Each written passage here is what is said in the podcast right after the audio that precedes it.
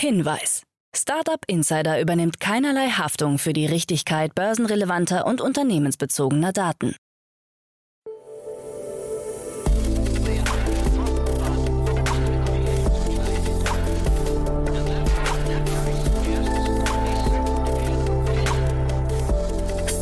Insider Daily. Morgen Update. Einen wunderschönen guten Morgen und herzlich willkommen zu Startup Insider Daily. Mein Name ist Jan Thomas. Heute ist Mittwoch, der 24. November. Ja, das hier sind heute unsere Themen. Das Landesarbeitsgericht will die Betriebswahl von Gorillas nicht untersagen. Die polnische Dogplanner Group übernimmt den deutschen Marktführer Yameda. Netflix kauft ein Visual Effects Studio aus München. Twitter steigt mit Walmart zusammen ins Live-Shopping ein. Und in Berlin wird ab kommendem Jahr der erste autonome Linienbus unterwegs sein. Heute begrüßen wir im Rahmen der Reihe Investments und Exits Jan Mitschaika von HV Capital. Und wir haben über drei richtig coole Themen gesprochen. Wir haben zum einen über den Yameda-Verkauf gesprochen. Wir haben aber auch mal wieder über das Thema NFTs gesprochen und über das Thema Metaverse. Also richtig quasi die heißesten Themen der Stunde. Gab in beiden Fällen zwei coole Finanzierungsrunden, also seid gespannt. Geht sofort los nach den Nachrichten mit Frank Philipp. Kurz noch der Hinweis auf die weiteren Folgen heute Nachmittag. Um 13 Uhr wird es hier richtig, richtig spannend. Wir haben das jüngste Unicorn Deutschlands zu Gast. Ich glaube zumindest das jüngste Unicorn. Denn bei uns ist Dirk Hörig, der CEO und Co-Founder von Commerce Tools. Das Unternehmen hat gerade 140 Millionen Dollar eingesammelt im Rahmen seiner Series C und ist mit 1,9 Milliarden bewertet. Äh, sagenhaft, ein ganz, ganz cooles Gespräch. Wir haben auch sehr ausführlich gesprochen. Das dürfte vor allem interessant sein für jeden, der natürlich sich interessiert dafür, wie man ein großes Unternehmen aufbaut. Es ist aber, glaube ich, auch interessant für jeden, der sich für das Thema E-Commerce interessiert. Also ich glaube, es macht auf jeden Fall Sinn, nachher reinzuhören. Es geht ja hier bei uns immer um das Lernen von den Besten und ja, von einem Unicorn kann man natürlich sehr viel lernen. Um 16 Uhr geht es dann weiter mit meiner lieben Kollegin Nina Weidenauer. Sie hat mal wieder drei junge Unternehmen zu Gast im Rahmen der Reihe Junge Startups. Ihr wisst ja, wir stellen immer junge Unternehmen vor. Wir haben also quasi eine Plattform, eine Bühne gebaut für junge Unternehmen, die noch keine große Finanzierungsrunde abgeschlossen haben und die noch jünger sind als zwei Jahre, wo also quasi die Ideen noch größer sind, vielleicht als die Erfolge. Aber das steckt total an. Von daher lasst euch mal überraschen, wer da nachher zu Gast sein wird. Das dann, wie gesagt, um 16 Uhr. Und damit genug der Vorrede. Wir gehen rein in die Nachrichten mit Frank Philipp und danach dann Jan Mitschaiker von H3 Capital. Vorher nur noch mal ganz kurz die Verbraucherhinweise. Startup Insider Daily. Nachrichten. They have come to a decision. Dog Planner Group übernimmt Yameda. Eine große Übernahme gab es gestern in der europäischen Gesundheitsbranche. Die polnische Dog Planner Group hat die deutsche Arzt-Patienten-Plattform Yameda übernommen. Der zum Medienkonzern Hubert Boda Media gehörende Marktführer im deutschsprachigen Raum Yameda bietet Bewertungen und Kontaktdaten von rund 275.000 Ärztinnen und Ärzten sowie Heilberuflern. Die Doc Planner Group sieht sich selbst als die weltweit führende Healthcare-Plattform mit einer, Zitat, wegweisenden Software-as-a-Service-Lösung, mit der man rund 100.000 Ärzte und Ärztinnen und monatlich fast 70 Millionen Patienten und Patientinnen erreicht. Burda hatte Yameda im Jahr 2015 übernommen und zahlte damals 46,8 Millionen Euro für das Unternehmen. They have come to a decision. Landesarbeitsgericht will Gorillas Betriebsratswahl nicht untersagen. Der Berliner Quick-Commerce-Anbieter Gorillas scheitert auch beim zweiten Versuch, die laufende Betriebsratswahl noch zu verhindern. Das Landesarbeitsgericht Berlin hat die Beschwerde des Unternehmens gegen eine Entscheidung der Vorinstanz am Dienstagvormittag zurückgewiesen, wie ein Gerichtssprecher bestätigte. Das Eilverfahren samt einstweiliger Verfügung sollte die laufende Betriebsratswahl unterbinden, die seit Montag läuft. Gorillas stellt sich laut eigener Aussage nicht gegen die Betriebsratswahl, sieht aber aufgrund der aktuellen Umstrukturierung schwerwiegende Fehler, weshalb man auch die Gültigkeit der Wahl in Frage stelle, so das Unternehmen. Das Arbeitsgericht Berlin hat unterdessen keine ausreichenden Gründe für einen Abbruch der laufenden Betriebsratswahl erkannt. Dieser erfordere ganz erhebliche Gründe, die Gorillas nicht vorgetragen habe, hieß es zur Begründung. Delivery Hero gibt neue Aktien für Mitarbeiter und Management aus. Der Online-Essens-Lieferdienst Delivery Hero hat die Ausgabe neuer eigener Aktien für ein Mitarbeiterbeteiligungsprogramm bekannt gegeben. In der Bekanntmachung heißt es, dass der Vorstand des Lieferdienstes mit Zustimmung des Aufsichtsrats unter Ausschluss des Bezugsrechts der Aktionäre im Rahmen des bestehenden Aktienoptionsprogramms über die Ausgabe beschlossen habe. Die neuen Aktien gehen demzufolge an gegenwärtige und frühere Angestellte, Organmitglieder und Supporter von Delivery Hero und ihrer Tochtergesellschaften. Insgesamt sollen rund 592.000 neue auf den Namen lautende Stammaktien oder rund 0,24 Prozent des eingetragenen Grundkapitals von Delivery Hero an Bezugsberechtigte ausgegeben werden. Der Platzierungspreis für diese Aktien wurde auf 122,50 Euro festgesetzt, deutlich unter aktuellen Kurszielen von Analysten. Maybe I bought it. Netflix kauft deutsches Visual Effects Studio. Der Streaming-Anbieter Netflix hat das bekannte Münchner Visual Effects und Animationsunternehmen Scanline VFX übernommen. Das gaben beide Unternehmen in einer gemeinsamen Pressemitteilung bekannt.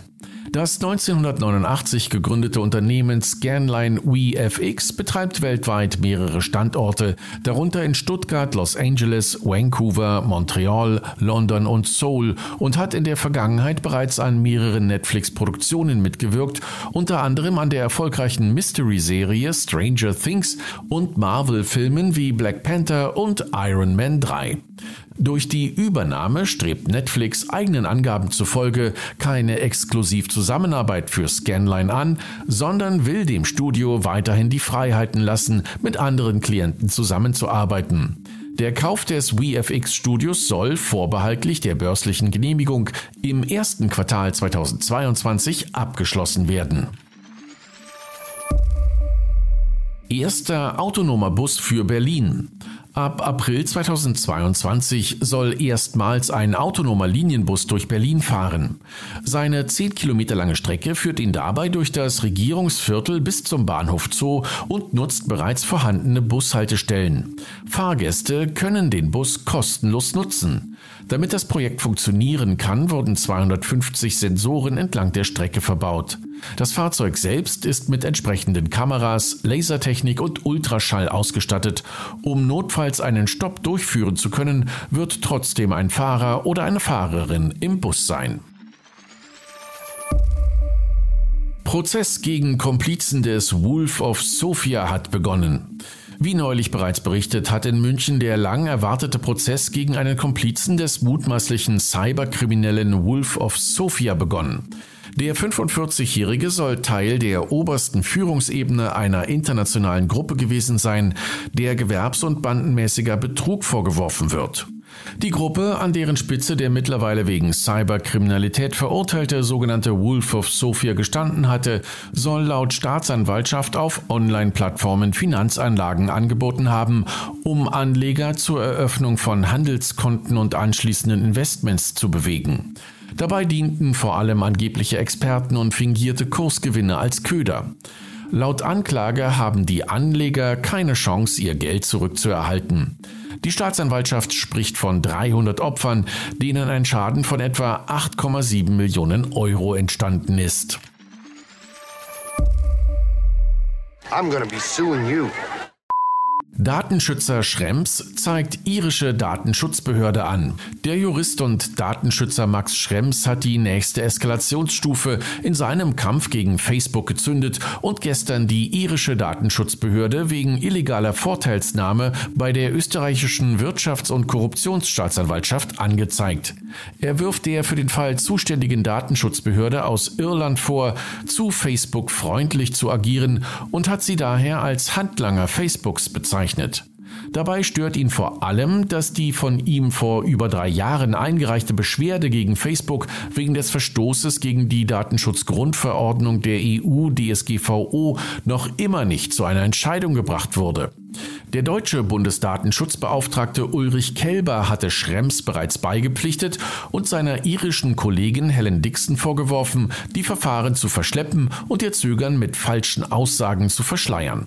Schrems vermutet sogar heimliche Abstimmungen der Behörde mit Facebook und unterstellt ihr eine gewisse Parteinahme. Twitter steigt mit Walmart ins Live-Shopping ein. Wie bereits angekündigt, steigt Twitter ins Live-Shopping ein. Der erste Test dazu findet am Sonntag, den 28. November, pünktlich zur Cyber Week in Zusammenarbeit mit Walmart statt. Die Präsentation dieses Events wird von Sänger Jason Derulo übernommen. Laut der Twitter-Ankündigung soll es eine 30-minütige Variety-Show mit Elektronik, Haushaltswaren, Kleidung, saisonaler Dekoration, Überraschungsgästen und vielem mehr geben. Twitter möchte bei diesem Event sicherstellen, dass Nutzer beim Kauf von Artikeln den Livestream weiterhin verfolgen und somit nichts verpassen können. Außerdem wurde angekündigt, das Shop-Modul in den kommenden Wochen für weitere Händler in den USA öffnen zu wollen. Niantic sammelt 300 Millionen US-Dollar für eigenes Metaverse ein. Der Spieleentwickler Niantic hat von seinem bereits bestehenden Investor CodeTu weitere 300 Millionen Dollar erhalten und wird in Folge auf insgesamt 9 Milliarden Dollar bewertet. Bekannt wurde Niantic vor allem für das Augmented Reality Spiel Pokémon Go. Die neuen Mittel sollen dafür eingesetzt werden, um Verbesserungen an bereits existierenden Spielen und Apps vorzunehmen sowie neue zu entwickeln. Vor allem aber plant das Unternehmen ein sogenanntes Real-World Metaverse aufzubauen. Anders als Meta, das für sein Metaverse auf Virtual Reality setzt, möchte Niantic das Ganze eher mit AR als eine Art Overlay über der realen Welt aufbauen. Künstliches Magnetfeld soll Mars bewohnbar machen. Viele Forschungsprojekte beschäftigen sich damit, den Mars durch Terraforming bewohnbar zu machen. Eines davon sieht vor, dem Planeten ein künstliches Magnetfeld zu geben. Dieses soll dann, wie bei der Erde, als eine Art Schutzschild gegen Sonnenwinde und hochenergetische ionisierende Strahlung wie Radioaktivität oder Röntgenstrahlung dienen. Eine Studie hat dafür nun eine Möglichkeit vorgelegt, wie der Marsmond Phobos beim Aufbau eines Magnetfelds helfen kann. Phobos ist dem Mars so nah, dass er ihn alle acht Stunden umkreist.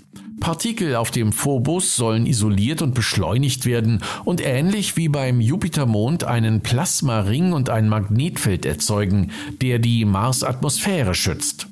Die Forschenden schreiben dazu im eigenen Paper, jetzt beginnt eine neue Ära der Weltraumforschung. Startup Insider Daily. Kurznachrichten. Die beiden US-Unternehmen Amazon und Apple wurden von Italiens Kartellbehörden zu hohen Geldstrafen verdonnert. Demnach soll Amazon 68,7 Millionen Euro Strafe bezahlen und Apple 134,5 Millionen Euro. Beiden Unternehmen werden Absprachen bezüglich Amazons sogenannten Marketplace vorgeworfen, da sie es Dritthändlern mittels Klauseln untersagt hatten, auf dem sogenannten Amazon Marketplace echte Produkte von Apple und der dazugehörigen Marke Marke Beats zu verkaufen. Spotify bringt seine Podcast-Abos nun auch nach Deutschland. Nach dem Start in den USA vor drei Monaten können jetzt auch Podcast-Anbieter in Deutschland darüber entscheiden, ob sie für einzelne Episoden oder auch ihre kompletten Podcast-Feeds über Spotify Gebühren verlangen wollen. Zu Beginn dürfen die Anbieter kostenpflichtiger Podcasts zwar sämtliche Einnahmen für sich behalten, von 2023 an will Spotify allerdings eine Gebühr in Höhe von 5% erheben.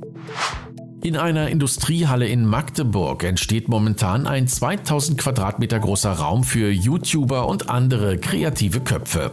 Es wird nach Angaben der Betreiber das größte digitale Kreativzentrum Deutschlands. Neben Filmstudios soll es aber auch vor allem ein Netzwerkort werden, sagte Sebastian Herden, einer der Gründer von Studio 5. Apple geriet zuletzt häufiger durch unzufriedene Mitarbeitende, die über vermeintliche oder tatsächliche Missstände sprachen, in die Schlagzeilen. Zusätzlich wurde von verschiedenen Seiten behauptet, Apple würde den internen Austausch über die Gehaltsstrukturen unterbinden. In einem Memo positionierte sich Apple jetzt diesbezüglich und gab an, dass Apple-Mitarbeitende sich jederzeit über ihre Gehälter austauschen dürften, intern, untereinander und sogar auch öffentlich. Die unter Anlegern sehr gefragte Kryptowährung Shiba Inu gehört mit einer Marktkapitalisierung von über 23 Milliarden US-Dollar aktuell zu den 20 größten Kryptowährungen der Welt. Die Entwickler des Coins haben jetzt via Twitter vor einer aktuellen Betrugsmasche gewarnt, bei der arglose Krypto-Fans mittels Geschenkaktionen um ihre Einlagen gebracht werden. Es ist also Vorsicht geboten. Und das waren die Startup Insider Daily Nachrichten vom Mittwoch, den 24. November 2021. Jetzt geht es weiter im Programm mit Investments und Exits. Startup Insider Daily. Investments und Exits. Ja, dann freue ich mich sehr. Jan Mitschaiker ist wieder hier von HV Capital. Hallo Jan. Jan, danke für die Einladung. Ja, ich freue mich immer, wenn wir sprechen. Und vielleicht, also ich habe ja schon wieder gesehen, was du mitgebracht hast. Es sind ja mega coole Themen. Aber vielleicht bevor wir einsteigen, wir müssen mal wieder kurz über euch reden. Was gibt's Neues bei euch und wer darf sich bei euch melden? Was ist euer Profil, mit dem ihr rausgeht? Was gibt's Neues? Da muss ich ehrlicherweise fast schon auf unserem LinkedIn gucken, weil ähm, passiert so viel. Sentimentjahresstress. Nee, du prinzipiell melden ähm, immer jeder gerne. Janetta for Capital leite ich sonst gerne weiter ähm, an die Kollegen. Wir machen ja alles von ähm, Early Stage, also 1, 2, 3, 4, 5 Millionen, Later Stage 10, 15, 20 Millionen in Startups, ähm, die irgendwie ja, die, die Welt wie man im Englischen sagt, putting a dent in the future. Ja, wir hatten euch gerade in den letzten Tagen erwähnt, Car on Sale hatten wir gesehen. Das war irgendwie eine, eine spannende große Nummer. Ich glaube, wenn ich es richtig weiß, ein Nürnberger Unternehmen war das, ne? Super spannende Runde, ähm, wo wir ja, wo unser Growth-Team es geschafft hat, zusammen mit einigen wirklich illustren US-VCs auch dann unser Geld zu investieren. Äh, freut uns sehr, ja. Ja, da war die, da war die Reihenfolge, wenn ich mich gerade richtig erinnere, so, so ein bisschen, äh, weiß nicht, sonderlich im Vergleich zu normalen Deals. Ne? Da, seid ihr, glaube ich, nach Insight reingegangen. Mit Insight, genau. Also ja. Insight und wer war, war vorher? Drin. Und wer war vorher? Äh, Creandum, Cre ganz ursprünglich. Ja. Genau. Und dann ist Insight rein und dann, ähm, aber mit einem für Insight, sagen wir mal, nicht klein, aber sagen wir mal, mit einem, die wollten offensichtlich ihre Position nochmal ausbauen. Ähm, und da hat mein Kollege Max wirklich gute Arbeit geleistet, da eine Beziehung zum Team aufzubauen, etc., dass sie gesagt haben, sie finden eben die Kombination Creandum HV Insight spannend. Ähm, genau. Und Stripe, ich habe es jetzt parallel gerade aufgebaut, auch, aufgemacht, genau. ne? die sind da noch mit reingegangen. Ich wusste doch, da war irgendwie so eine ein bisschen äh, nicht ganz typische Reihenfolge. Aber auf jeden Fall mega spannend, finde ich auch. Ein, also das, das Thema könnte auch richtig groß werden, ne? Ja, also ähm, dieses ganze Thema rund um Automobile. Ähm, jetzt, wenn man hier in Berlin Mitte wohnt, vergisst man das manchmal, aber das sind natürlich diese ganz, ganz großen Consumer-Märkte da draußen, mhm. die, ähm, die einfach noch digitalisieren realisiert werden. Und äh, ja, damit gehen wir mal rüber zu den Themen, die du mitgebracht hast. Ähm, da gab es eine spannende Übernahme, die, äh, ja, kannst du mir vielleicht erklären, dass so ein Urgestein ist weitergereicht worden, ne? weitergereicht ist natürlich ein harter, harter Ausdruck. Nee, aber Yameda, ähm, ich glaube 2007 gegründet, also mittlerweile 14 Jahre jung. Und ich weiß noch, dass das, als sie ähm, gegründet haben, hat das für Furore gesorgt, weil da eben Ärzte bewertet wurden. Und dann hat man den, den Halbgott in Weiß ein Stück weit vom Thron runter runtergestoßen. ähm, und das hat dann, das war dann ja auch ganz, ähm, sagen wir mal, äh, sehr umtriebig. Die Ärztekammer hat gegengeklagt, alle möglichen Leute haben gegengeklagt. Ähm, genau, und Burda hatte, ähm, hatte das irgendwann gekauft für, ich glaube, 20 Millionen. Ähm, und es lief wohl auch gut. Also es waren ähm, über 200 Mitarbeiter, wenn ich es wenn richtig im Blick habe. Und die wurden jetzt durch ähm, Dogplanner gekauft. Das ist ja ein ähm, polnisches Unicorn. Und DocPlanner kommt stark aus diesem ganzen Bereich Terminbuchung ähm, und da wurde dann immer mehr eine Software draus für Ärzte etc. Ähm, und Terminbuchung, darf man nicht vergessen, ist dann natürlich einerseits ähm, der Hebel für Lead-Generierung für Ärzte. Also ist ja irgendwie sehr gut monetarisierbar, dieses Thema Terminbuchung. Ähm, und dann natürlich auch irgendwie ein Stück weit ein trojanisches Pferd, um Sachen wie Videokommunikation drüber auszurollen. Mhm. Also, ja, Entschuldigung. Genau. Ja. Nee, bitte. Ja, nee, ich wollte mich auch direkt für meine Wortwahl entschuldigen, so war das gar nicht gemeint. Ne? Weil man muss ja wirklich erstmal Respekt zollen. Ähm, ich finde, Yameda hat es geschafft, so ein Household-Begriff auch zu werden. Ne? Die sind irgendwie vom, vom Ranking her bei, bei, bei, bei Google spielen die immer ganz oben mit.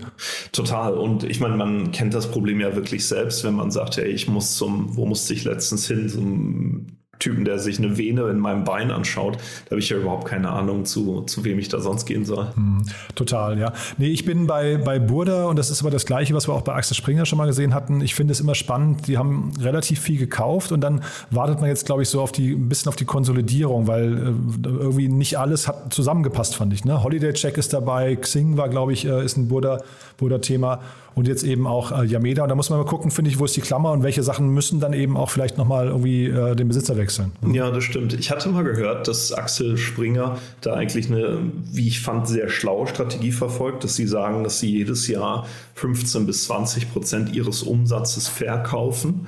Ähm, was ja im Umkehrschluss heißt, dass sie in fünf, sechs Jahren einmal ihren Umsatz gedreht haben. Und jetzt angenommen, dass sie das ähm, das schlechte verkaufen und das gute behalten länger, heißt das ja, dass das dann wirklich ein Medienunternehmen im Wandel auch ist. Also und ähm, wenn man so von draußen, mit Buddha bin ich nicht so vertraut, muss man sagen.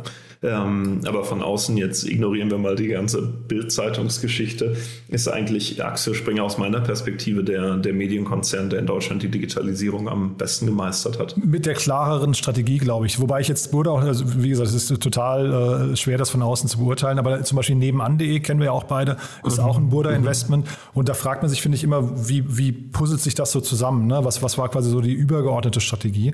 Und ja. deswegen wahrscheinlich legitim, jetzt sowas auch mal weiter zu verkaufen. Äh, Dogplanner, kennst du die? Weil ich kannte die gar nicht. Ja, das ist ein Investment von Point9 damals Ach ja. Ach, wow. ähm, gewesen. Also insofern, also ähm, auch ein Unicorn mittlerweile, ne? Genau. Wahnsinn. Genau. Ja.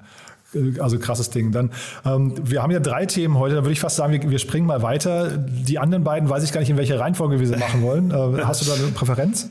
Naja, ich, ich glaube, dass ähm, das erste knüpft ja an, an ein Gespräch, was wir vor einer Weile hatten ähm, oder vor zwei Wochen, als wir uns über das Metaverse unterhalten haben. Das ist ja im Moment, ich habe jetzt heute mit, mit Metaverse und NFT zwei Themen mitgebracht, die Buzzword hier nicht sein könnten. Ja, stimmt.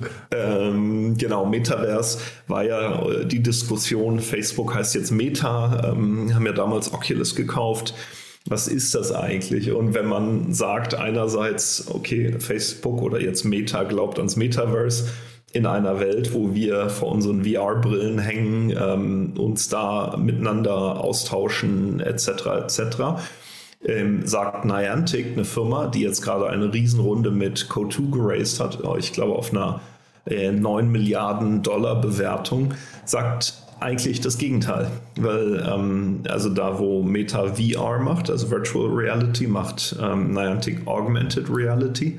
Ähm, sprich, ich ähm, ein Beispiel ist Pokémon Go, ähm, was vielleicht der eine oder andere kennt. Sprich, ich bin draußen in der echten Welt und lager da drüber AR drüber, also eine Augmented Reality.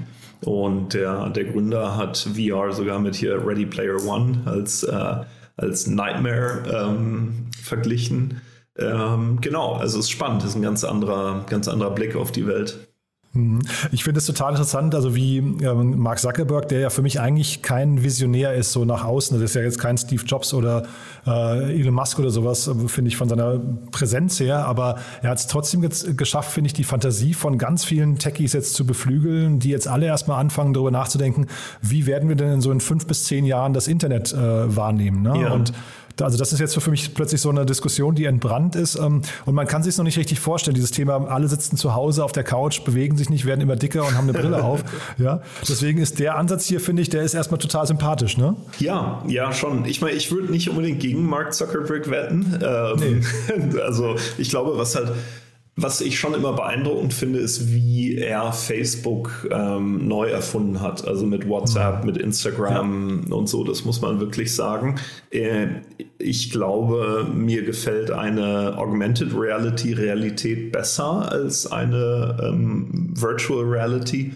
Aber du, mal gucken. Was ja auch interessant ist, Niantic stellt ja auch im Wesentlichen SDKs her, ähm, auf der Basis dann Entwickler selber was bauen können. Also insofern wird viel, denke ich, damit auch zu tun haben, wer kriegt die kreativsten Entwickler dazu, ähm, dann die SDKs, die Technik zu nutzen.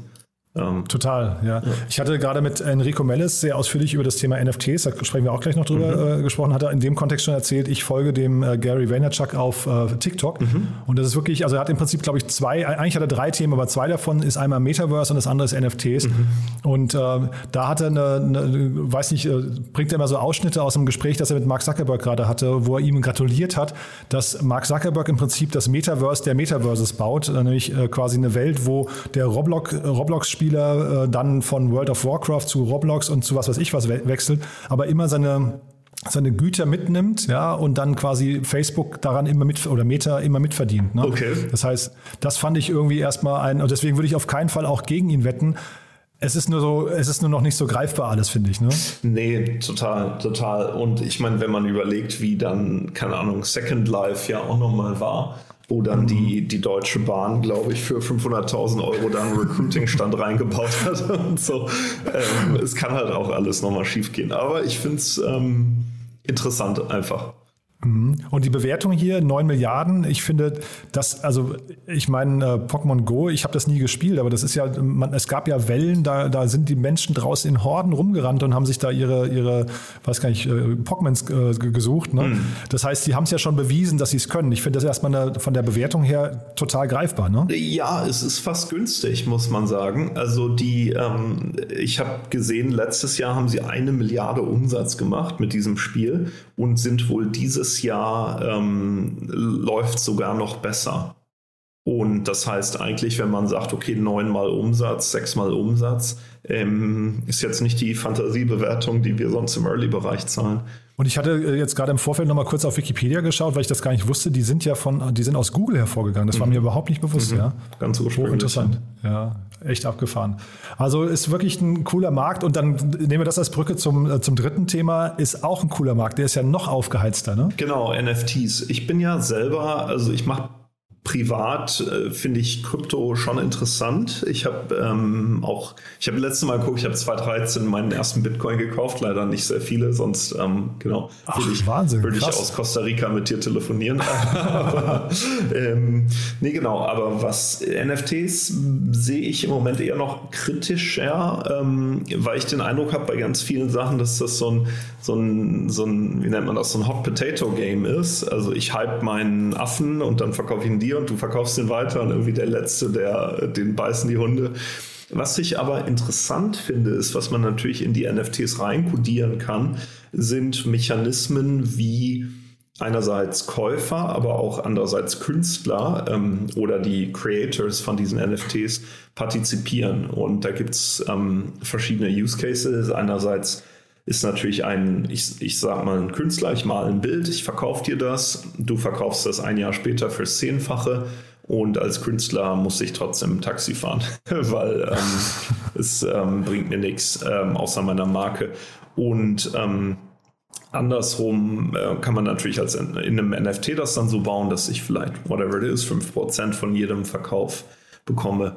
Und es gab jetzt eine, eine Runde, Andresen Horowitz investiert in, dieses, in, den, ähm, in einen Musikmarktplatz für NFTs. Und was da andersrum interessant ist, da wird sozusagen nicht der Künstler belohnt, sondern der Zuhörer. Vielleicht bin ich dann früh dran und finde, ähm, keine Ahnung, DJ XY als erster cool und dann kann ich da investieren ähm, und ähm, vielleicht einen NFT halten, der wiederum Rechte verbrieft an den Streaming-Einnahmen von, ähm, von den Künstlern. Das heißt, ich kann die letztendlich fördern und früh unterstützen.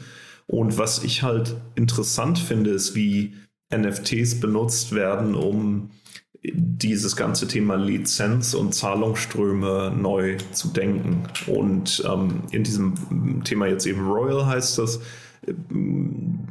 kann ich als Musiker eben Web 3.0 nutzen, um gleichzeitig meine Karriere früh zu finanzieren, aber eben auch meine Fanbase äh, zu empowern. Das fand ich einfach cool.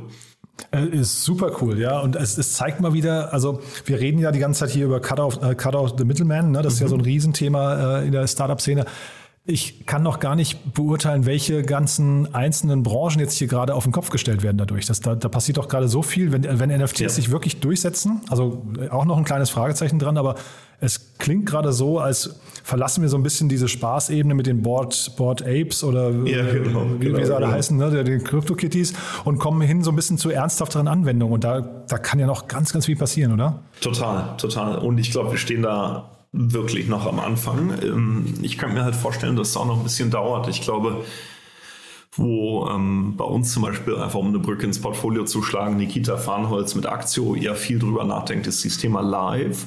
Hm, Man sieht ja zum Beispiel diese Konzerte, die in Roblox stattfinden, finde ich ja total abgefahren. Ähm, Musik geht ja dann in diesem Moment oft über Streaming.